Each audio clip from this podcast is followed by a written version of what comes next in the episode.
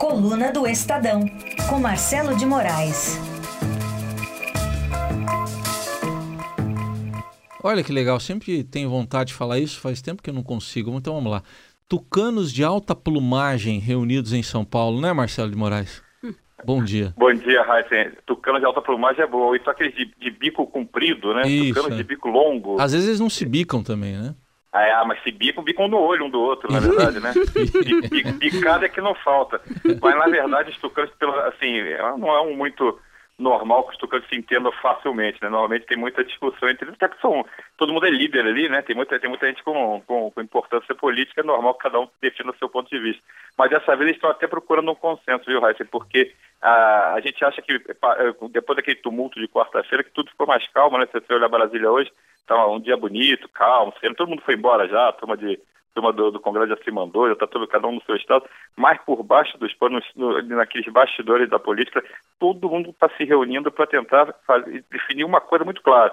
Quem será o sucessor de Michel Temer? Está dado já no Congresso que Michel Temer, mesmo que sobreviva a, um eventual julgamento do TSL que ele consiga se manter no cargo, dificilmente terá condição política de se aguentar muito tempo, porque o processo do, da delação da, JBS foi muito forte, foi uma, uma, abriu uma crise sem precedente nesse governo.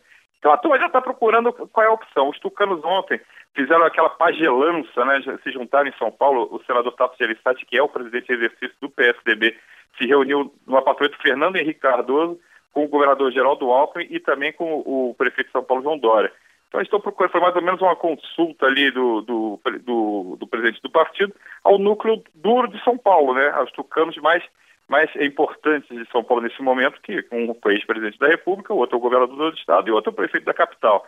Então, conversou com eles para meio que passar a ideia. Tasso Gereissati é um nome muito forte nesse processo de eleição indireta, caso o Michel Temer realmente deixe o mandato de presidente. Então, Tasso está mais ou menos ali querendo consultar o que estão pensando o, o, os importantes cardeais, os importantes tucanos de, de bico longo de São Paulo. Só que, Heisen, não é tão simples assim, porque tem outros candidatos na parada, né? Você sabe que o presidente da Câmara, deputado Rodrigo Maia, também está ali circulando, operando. Os juristas, tem o mundo jurídico está tentando produzir um candidato, um deles é o ex-ministro da, da, da Justiça e ex-presidente do Supremo Tribunal Federal, Nelson Jobim, que também está conversando com os tucanos, ele, ele é próximo politicamente dos tucanos, também está conversando com eles para sentir qual é a receptividade ao nome dele. Certo mesmo é que parece que vai ter um candidato nesse meio que vai ser lançado por um grupo de juristas, que é o Modesto Carvalhosa, né, que é um, um experiente jurista que também seria um outsider nessa disputa, pouca chance de, de convencer os deputados e senadores a votar nele, mas é um, é um nome expressivo desse meio, né? Olha, nomes não faltam aí. E... É, fa- falta o tal do voto, né, Raíssa? É, tem isso, né?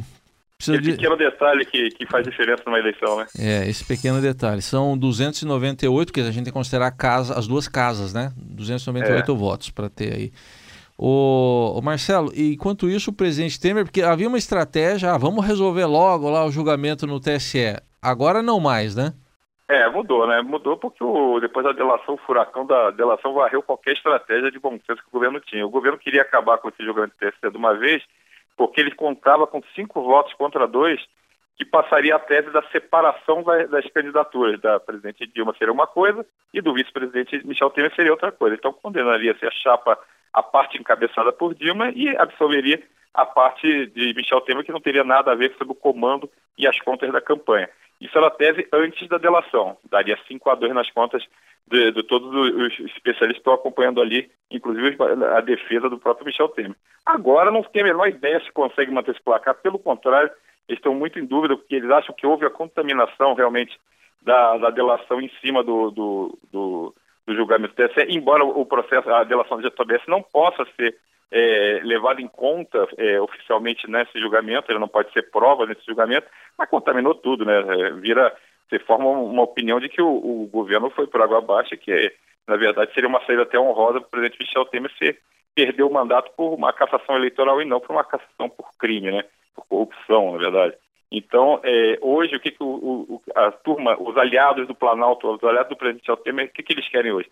Eles querem que adie, né? Eles querem empurrar, porque eles traçaram essa, os aliados mesmo, o PSDB principalmente, traçou esse julgamento como uma data simbólica. Se o, o presidente for condenado, eles desembarcam do, do governo, vão embora para casa e cuidar da vida e pensar já na, na sucessão do, da eleição indireta. Se ele não, não for caçado, pior ainda, porque aí fica um governo meio aquele esquema governo zumbi, né? Está morto politicamente, mas está sentado na cadeira. Então, o que, que o governo quer? O que, que a presidência quer? Empurrar para frente. Então, como você pode empurrar para frente? Pede vista, pedir vista aquele negócio. É um ministro que pede para estudar melhor o caso, que seria uma coisa bem incoerente, né? Porque já que o caso está mais do que estudado, está há meses tramitando a história, então vai pedir prazo para pedir para olhar mais o quê, né? Não tem nenhum dado novo, mas seria um gesto político. Então está se procurando um ministro que tope matar no peito a, a tarefa inglória de pedir vista e ganhar um pouquinho de sobrevida ali para o presidente Michel Temer.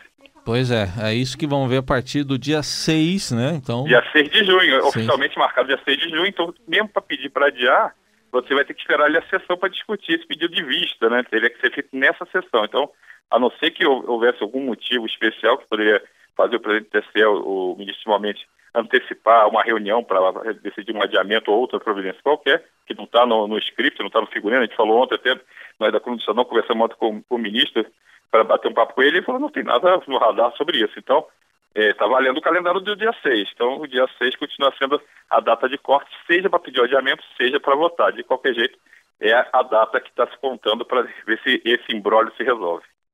Aguardemos então para ver o que, que vai acontecer. Marcelo de Moraes aqui com a gente nesse período de três semanas na coluna do Estadão. Volte sempre, viu? Volto sim, Rafa. Eu queria agradecer a vocês do Jornal Dourado. Foi um prazer falar com os ouvintes, convidar os nossos ouvintes para continuar ouvindo a gente no Conexão Estadão todo dia, de segunda a sexta, de seis às sete da, da noite. A gente está ali falando também sobre a política, o pessoal dá uma conferida lá. Obrigado, hein, Rafa. Pra todo mundo. Eu vou falar porque eu sou ouvinte. Tem, ah, garoto, dia sim, dia não. Dia sim, dia não. É assim, o dia sim é o dia que eu corro, o dia não é o dia que eu não corro. O dia sim, eu ouço pelo rádio, obviamente, com fone de ouvido. E o dia não, que é o dia que eu não corro, eu assisto. Então, tô lá ah, sempre galera, ligado. É porque a gente, está tá no Facebook e no YouTube também, que é, é igual o Jornal Dourado. É, só, é mesmo esquema. Só mesmo esquema. 6 às 7. Quem quiser olhar, tamo lá. E Valeu. a coluna do Estadão também, diariamente, ali no portal, hein? Diariamente do portal, diariamente no Jornal Impresso, coluna do Estadão também estamos ali. Obrigado, Camila. Um beijo, Valeu, abração. Tchau, tchau. Valeu, gente. Tchau, um abraço.